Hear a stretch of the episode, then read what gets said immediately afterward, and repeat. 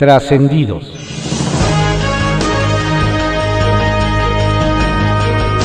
Continuamos con la audiosíntesis informativa de Adrián Ojeda Román, correspondiente a hoy jueves 5 de noviembre de 2020. Vamos con algunos trascendidos que se publican en periódicos de circulación nacional. Redes de Poder, que se publica en el reporte Índigo. Posible mudanza. Al interior de la Secretaría de Relaciones Exteriores se percibe que próximamente podrían llegar los vientos de cambio. Específicamente, nos comentan, algunos trabajadores estarían preparando su mudanza del edificio de la Cancillería en Avenida Juárez rumbo a Bucareli. En los últimos días ha cobrado mayor fuerza la posibilidad de que Marcelo Ebrard pueda dejar la Secretaría de Relaciones Exteriores para asumir como nuevo secretario de Gobernación. Una posibilidad muy real que se podría concretar este mismo mes de noviembre, nos argumentan fuentes al interior de la Secretaría. El ajuste en el gabinete, si se diera, dependería en parte de la resolución electoral en los Estados Unidos. Atentos. ¿Trato diferenciado? Mientras los integrantes de la llamada Alianza Federalista buscan, de momento sin éxito, una reunión con el presidente Andrés Manuel López Obrador y con el secretario de Hacienda Arturo Herrera, los gobernadores del PRI y el dirigente nacional tricolor Alejandro Moreno sostuvieron una reunión con la secretaria de Gobernación Olga Sánchez Cordero. El encuentro fue en buenos términos y podría ser un preludio para una futura reunión de los priistas tanto con Herrera como López Obrador, previo a la aprobación en la Cámara de Diputados del presupuesto de egresos para el próximo año. ¿Hay un trato especial para los gobernadores priistas? Voto por voto. No es lo mismo ver el toro desde la barrera, y si no, que le preguntan al expresidente Felipe Calderón, que en plena efervescencia electoral de Estados Unidos compartió un tuit del candidato demócrata Joe Biden en la que hacía llamado a contar cada voto. Quizá valga refrescarle la memoria que en 2006, en pleno conflicto postelectoral, Calderón y los principales responsables de su campaña se opusieron e incluso cabildearon para que no se llevara a cabo el conteo voto por voto que exigía entonces Andrés Manuel López Obrador. ¿Acaso el tiempo lo cambió? Templo Mayor, por Fray Bartolomé, que se publica en el periódico Reforma. Dicen que para México la diferencia entre los republicanos y los demócratas es que unos están en el poder y los otros no. Sin embargo, un triunfo de Joe Biden seguramente le causaría problemas al gobierno de Andrés Manuel López Obrador. De entrada, porque el candidato demócrata sí trae una agenda ambientalista, en tanto que Donald Trump y AMLO se pelean con los molinos de viento al oponerse a las energías renovables y favorecer las energías más contaminantes y caras, como el combustóleo y el carbón.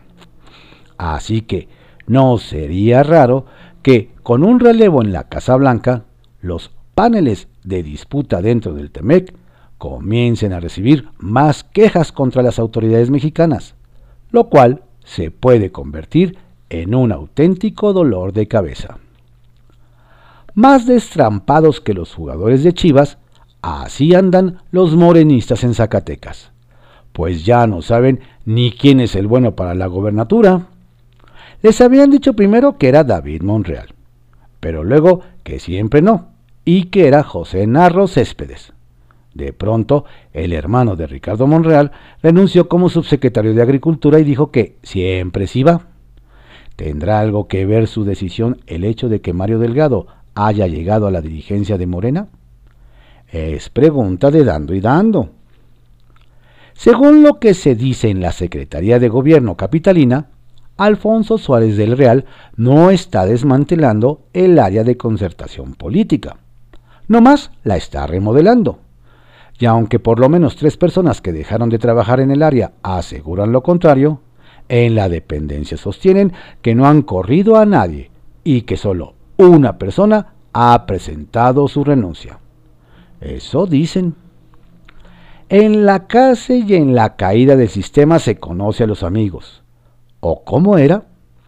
Si alguien puede salvar en estos momentos a Donald Trump, es sin duda su amigo Andrés Manuel López Obrador.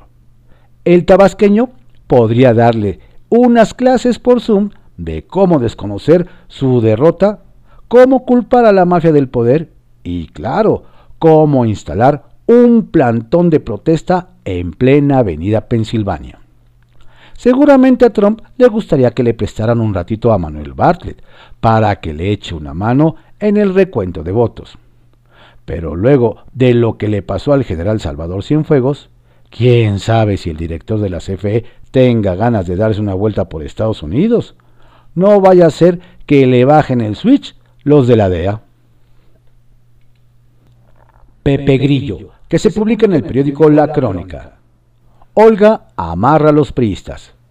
La secretaria de Gobernación, Olga Sánchez, no quiere que los gobernadores del PRI caigan en la tentación de sumarse a la alianza federalista. Por eso, se esmera por tenerlos cerca, echarles una llamada para preguntarles cómo van, invitarlos a tomarse la foto en las instalaciones de Bucareli. Todos con cubreboca, eso sí. Un contingente tricolor encabezados por el dirigente Alejandro Moreno y el gobernador Alfredo del Mazo, platicó con Olga en el Palacio de Cobián. Cada uno dio una versión particular de lo que se platicó, pero en realidad eso es secundario. Lo importante es que mandaron el mensaje de que hay interlocución entre gobernadores del tricolor y la 4T, y nadie está pensando en rupturas ni faltas de respeto. Los priistas saben su juego. Por ahora están cómodos con el mensaje de que todo es miel sobre hojuelas. Legislar a distancia. Los contagios del coronavirus no ceden en el Senado de la República. Ya hay una víctima fatal, de modo que es un problema que no puede minimizarse. Ayer se conoció que los senadores Celeste Sánchez, Berta Carabeo y José Pech de Morena y los panistas Alejandra Reynoso, Damián Cepeda e Ismael García Cabeza de Vaca dieron positivo. Llegó el momento de extremar precauciones. Las siguientes sesiones serán virtuales y solo se harán reuniones presenciales cuando sea necesariamente votar en el Pleno. Además, votará en grupos pequeños. La idea es llegar a las votaciones con los acuerdos alcanzados para evitar debates prolongados. Nadie pide que se deje de trabajar, sino que ese cuerpo legislativo no sea un foco de contagio sobre todo si existen y han demostrado ser efectivas nuevas tecnologías que permiten las reuniones de grupos grandes. Los contagios entre los colegas han convertido al senador Ricardo Monreal en un convencido del uso de cubrebocas. Ley Olimpia Nacional. Mientras integrantes de diferentes colectivos feministas se manifestaban afuera del Senado, adentro se, aprobaba en comisiones el proyecto de Ley Olimpia Nacional. Se trata de una ley que lleva el nombre de una víctima de violencia digital por la difusión no autorizada de un video con contenido sexual. Una que tipifica como delito este tipo de acoso ya está en los códigos de 17 entidades de la República y ahora se va por una ley de carácter nacional. El dictamen avanzó sin problemas en las comisiones de igualdad de género y estudios legislativos, lo que las senadoras consideraron un avance histórico, pues se pone un freno legal a la violencia cibernética que tanto daño ha provocado a las víctimas. Otra Casa Blanca. Los que pensaban que el fenómeno de la Casa Blanca era cosa del sexenio pasado tendrán que actualizarse. Se comenta que la alcaldesa de Cancún, Mara Lezama, de extracción morenista, armó un lucrativo negocio a través de una empresa familiar para adquirir una casa en uno de los residenciales más exclusivos de la región. La versión señala que la alcaldesa, con ayuda de empresarios y notarios beneficiados durante su administración, recibió una propiedad ubicada en un deportivo de que se llama Casablanca, una propiedad con valor de 25 millones de pesos con salida directa de yates al Mar Caribe. Por esto, Lezama está en el radar de las autoridades federales. Sacapuntas, que se publica en el Heraldo de México. La última sesión. Aprietan las medidas en el Senado ante los contagios en esa Cámara. Ayer se reportaron siete nuevos casos de COVID-19, por lo que, a propuesta del presidente de la Jocopo, Ricardo Monreal, se aprobó realizar a distancia las 10 sesiones que restan al periodo ordinario en curso, comparecencias incluidas. Así que la de ayer fue la última sesión presencial del Pleno. Landó firme. Nos cuentan que el embajador de Estados Unidos en México, Christopher Landó, está firme en su cargo, independientemente de quién gane la presidencia de su país. En el, en el ala demócrata, su trabajo ha sido bien recibido, por lo que, en caso de confirmarse la victoria de Joe Biden, pronostican que permanecerá al frente de la representación diplomática. Unidad con la IP. Duró solo unos minutos, pero ayer, al terminar la conferencia mañanera, el presidente López Obrador tuvo una rápida reunión con integrantes de la IP. Fue detrás de una mampara y nos dicen que la idea era mostrar unidad con el sector empresarial, especialmente con el líder del Consejo Coordinador Empresarial, Carlos Salazar Lomelín. Del Edomex para el mundo. Sorprendió, para bien, el primer auto eléctrico fabricado en el país, específicamente en el Estado de México. El gobernador de la entidad, Alfredo del Mazo, visitó la planta Ford en Cuautitlán Izcalli y ahí presentó la unidad, la cual pone al Estado y a la nación a la vanguardia como fabricante de automóviles. Y es del Estado de México para el mundo, dijo el mandatario. Pistas sólidas. Nos hacen ver que la Fiscalía de la Ciudad de México, que encabeza Ernestina Godoy, tiene pistas sólidas sobre el asesinato de dos menores mazaguas en el centro histórico. La investigación apunta a un grupo de la delincuencia organizada y los agentes ya realizaron las primeras detenciones. Se esperan más capturas y se está dando apoyo a las familias de las víctimas. Trascendió que se publica en el periódico Milenio. Trascendió que, en contraste con el diplomático silencio de México durante las últimas horas ante la elección de Estados Unidos, el que sí estuvo activo mostrando su simpatía por Joe Biden fue el expresidente Felipe Calderón. Y no resulta raro si se toma en cuenta que compartió periodo de tiempo con Barack Obama cuando el hoy candidato demócrata era el segundo al, al mando. Lo jocoso es que retuiteara un mensaje que rezaba Count Every Vote, reclamo que le hacía AMLO aquí en el proceso de 2006.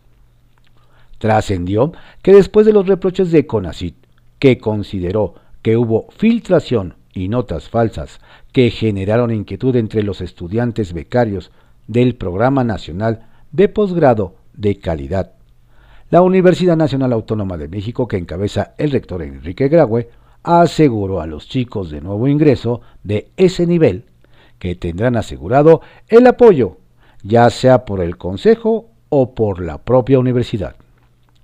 Trascendió que el Senado exhortó a la Comisión de Presupuesto y Cuenta Pública de la Cámara de Diputados a que consideren el proyecto de egresos 2021 recursos suficientes para el programa de escuelas de tiempo completo a fin de garantizar su funcionamiento y se continúe brindando el servicio a menores de zonas marginadas. Trascendió que en el contexto de la glosa por el informe de Alfredo del Mazo, el órgano superior de fiscalización del Estado de México, que dirige Miroslava Carrillo, está innovando al auditar in situ programas sociales como el salario rosa, con miles de encuestas levantadas en los hogares. Este trabajo de campo permitirá conocer a la 60 legislatura cuya Junta de Coordinación Política encabeza Maurilio Hernández si los planes funcionan. Confidencial, que se publica en el periódico El Financiero. Esuma la tecnología a diputados virtuales. No sin serios problemas técnicos, los diputados federales estrenaron ayer el método de sesiones plenarias virtuales, remotas o a distancia. Pudieron participar desde sus domicilios desde el encierro por la pandemia de COVID-19 con la imagen de sus rostros en las grandes pantallas del Salón de Palacio Legislativo de San Lázaro. La sorpresa para muchos fue que cuando iban a votar, el sistema los desapareció, los esfumó y los sacó de la sesión, y no pudieron emitir su voto. Mal augurio, se comentó entre legisladores, periodistas, asesores. Padierna y los cubrebocas. Usar el cubrebocas correctamente en los espacios públicos nos protege y protege a los demás. Tuiteó hace algunos días Dolores Padierna Luna, vicepresidenta de la Cámara de Diputados, quien recientemente encabezó una ceremonia de Día de Muertos en honor de 14 trabajadores de esa legislatura que han fallecido a causa del COVID-19, un diputado y 13 empleados del recinto parlamentario.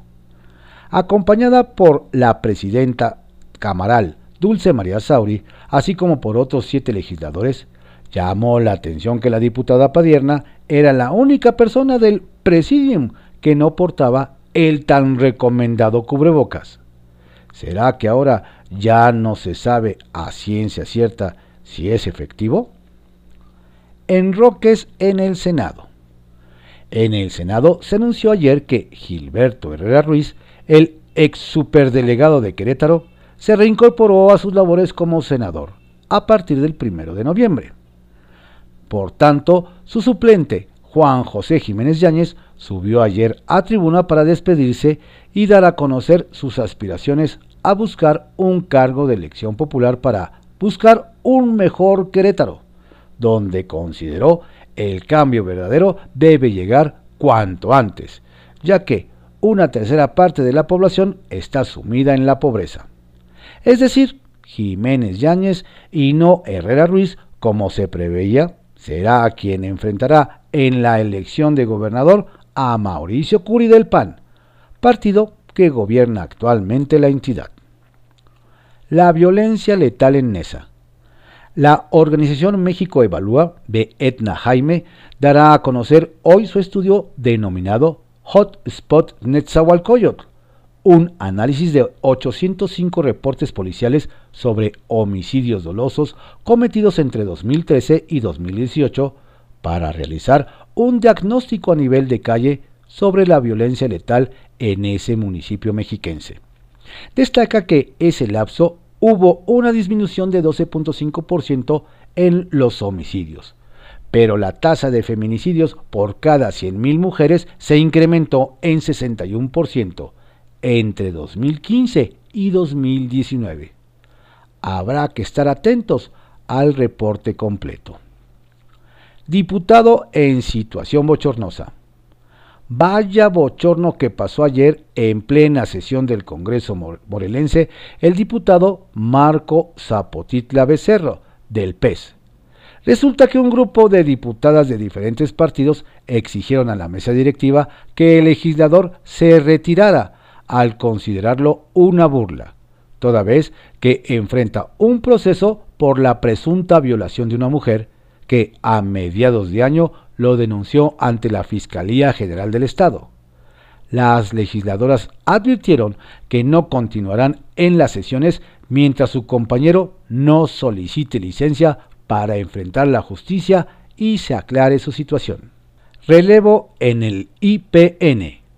Ayer el presidente López Obrador le dio luz verde al secretario de Educación Pública, Esteban Moctezuma, y le heredó la decisión para determinar si permanece o no Mario Alberto Rodríguez Casas al frente del Instituto Politécnico Nacional, quien concluiría su periodo el 20 de noviembre. Aunque ayer apareció el tema en la conferencia matutina, desde hace un par de semanas ya se mencionan nombres para un relevo, entre ellos Guadalupe Vargas Jacobo, actual secretaria general, Eleazar Lada Padilla, secretario de la Comisión de Operación y Fomento de Actividades Académicas, Jorge Toro González, secretario académico, y Jorge Maciel Suárez, profesor emérito del ESIME. Bajo reserva, que se publica en el periódico El Universal. López Obrador y López Gatel se mantienen firmes. ¿Se acuerda usted de las conferencias de prensa vespertinas en Palacio Nacional? ¿Verdad que no? Pues para que se entere, este ejercicio duró cinco meses. Alguien pensó que era buena idea que todos los días se informara el curso de los programas sociales de la autollamada Cuarta Transformación. Sin embargo, la asistencia de reporteros era mínima y poco a poco dejaron también de ir funcionarios públicos de primer nivel. La información que ahí se daba, nos hacen ver, era repetitiva y poco atractiva, ya no solo para los medios, sino para la población interesada. Además, para su realización había que movilizar a trabajadores de diversas dependencias que tenían que hacer malabares para sacar adelante estas conferencias. De este modo nos comentan, el pasado viernes fue la última, y hasta ahora todo indica que nadie las extraña. Tanto la mañanera que encabeza el presidente Andrés Manuel López Obrador como la de la noche, estelarizada por el llamado rockstar de la 4T, Hugo López Gatel, siguen firmes, nos aseguran. Violencia intrafamiliar en Morena. Lo único más violento que un pleito entre morenistas con panistas o priistas es un pleito entre morenistas y para muestra nos hacen ver está lo que sucedió ayer. El acto oficial de entrega-recepción de la dirigencia nacional del partido se llevó a cabo a través de representantes. No estuvieron los interesados Alfonso Ramírez Cuellar, el saliente, ni Mario Delgado, el entrante. Ambos prefirieron mandar emisarios antes que estar frente a frente. Como recordará, don Alfonso acabó acusando a su antecesor en el cargo Jacob Polemski ante la Fiscalía General de la República por presunto daño patrimonial al partido y lavado de dinero por 809 millones de pesos. Y en la pelea más reciente, los diputados Mario Delgado y Porfirio Muñoz Ledo se acusaron, se insultaron, se amenazaron durante la contienda por la dirigencia de Morena, que ambos buscaban. Los pleitos intrafamiliares en Morena, nos dicen, son extremos y recurrentes. Diputados faltan hasta sesiones virtuales. El sueño de muchos diputados se hizo realidad. No tener que ir a la Cámara y poder votar desde la comodidad de su casa. Este miércoles, el Pleno de la Cámara de Diputados estrenó el sistema de votación semipresencial que requiere de solamente 129 legisladores presentes en el salón, y los 371 podrán pasar lista y votar a distancia, solo con activar su celular. Sin embargo, a pesar de esta facilidad y de que estamos en plena pandemia y no hay mucho que hacer en la calle, el Pleno de la Cámara solamente pudo sumar un quórum de entre 441 y 445 diputados federales en la asamblea de ayer miércoles. ¿Será posible que alguna vez estén los 500 diputados federales en una sesión, al menos de manera virtual?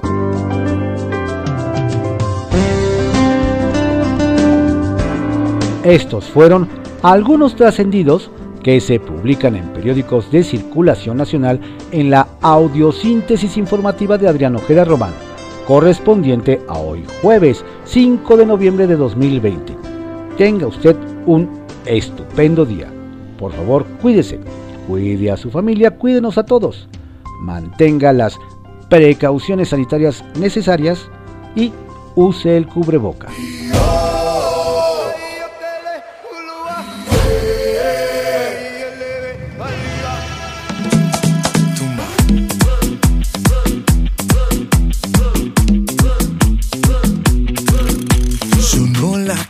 y el fin de semana se deja ver.